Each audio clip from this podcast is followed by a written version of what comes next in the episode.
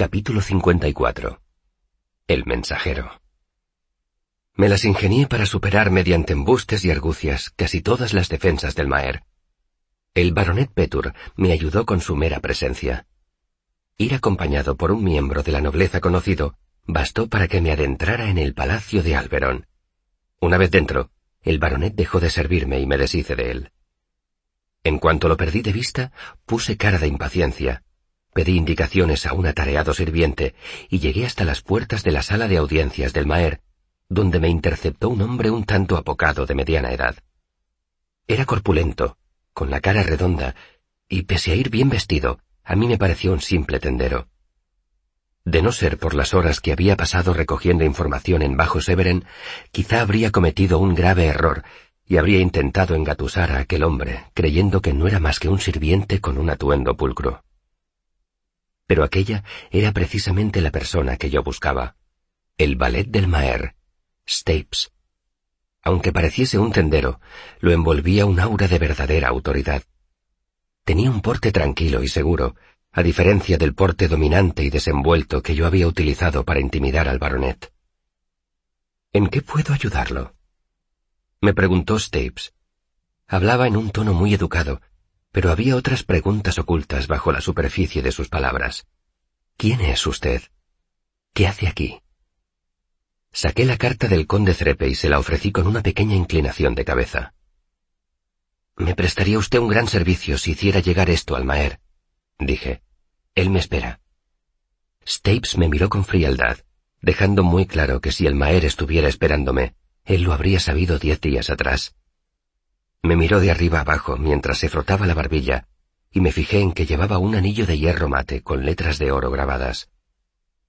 Pese a sus evidentes recelos, Stapes cogió la carta y desapareció por una gran puerta doble. Me quedé en el pasillo, nervioso. El ballet regresó un minuto más tarde y me hizo pasar. Su actitud seguía siendo de leve desaprobación.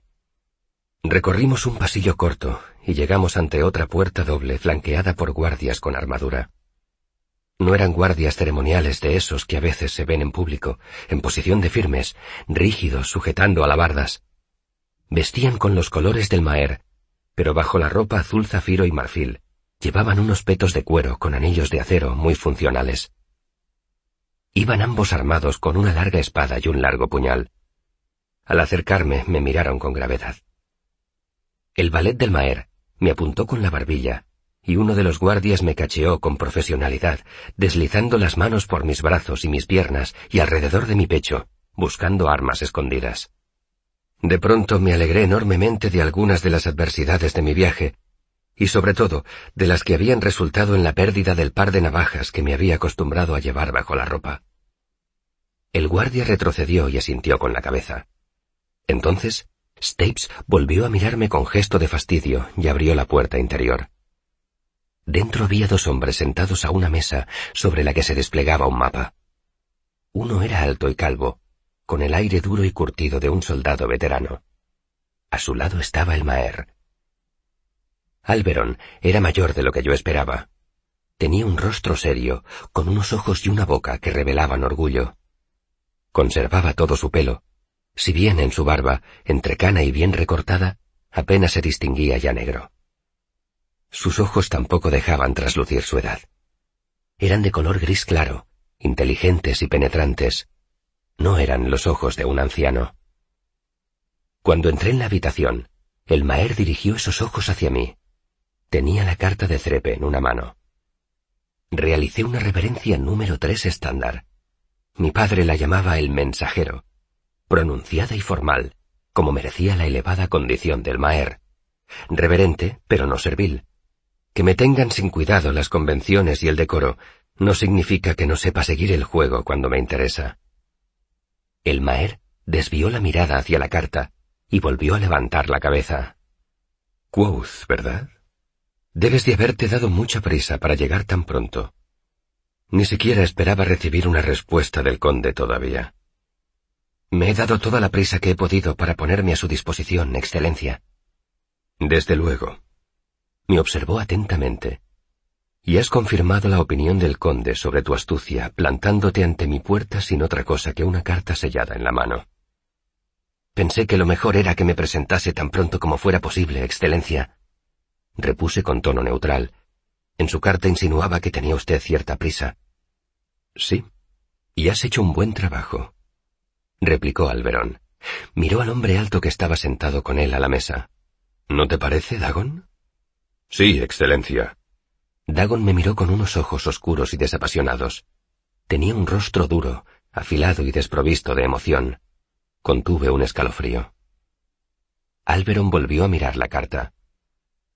Trepe hace algunos comentarios muy elogiosos sobre ti en su carta. Comentó. De habla educada, encantador, el músico con más talento que ha conocido en los últimos diez años. El Maer siguió leyendo. Entonces volvió a levantar la cabeza y me observó con perspicacia. Pareces muy joven, dijo vacilante. No tienes mucho más de veinte años, ¿verdad? Había cumplido dieciséis hacía un mes. Ese era un detalle que había omitido deliberadamente en la carta. Sí, soy joven, Excelencia.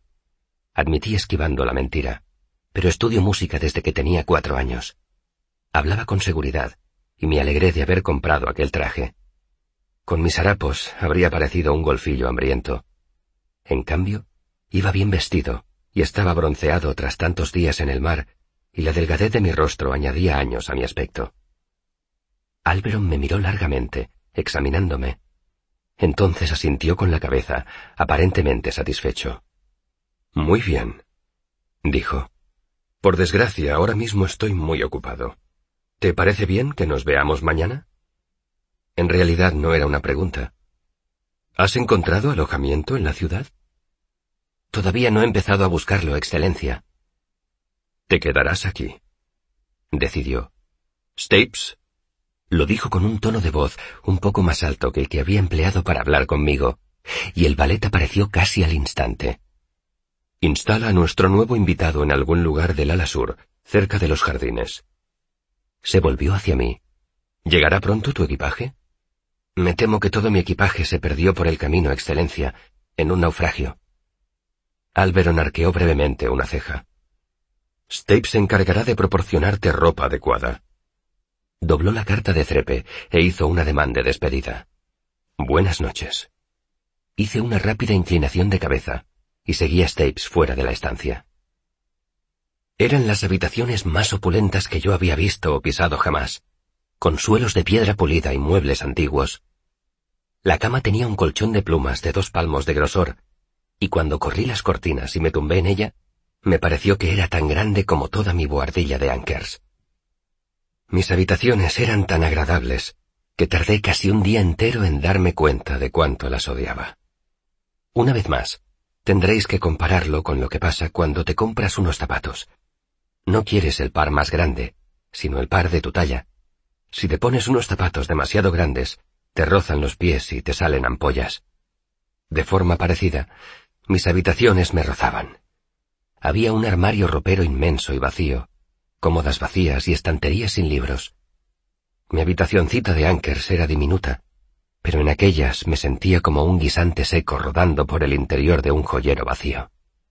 Y sin embargo, aquellas habitaciones, demasiado grandes para mis inexistentes posesiones, se me quedaban pequeñas. Me veía obligado a permanecer allí, esperando a que me llamara el Maer. Como no tenía ni idea de cuándo podría suceder eso, estaba prácticamente atrapado. En defensa de la hospitalidad del Maer, debería mencionar ciertos aspectos positivos.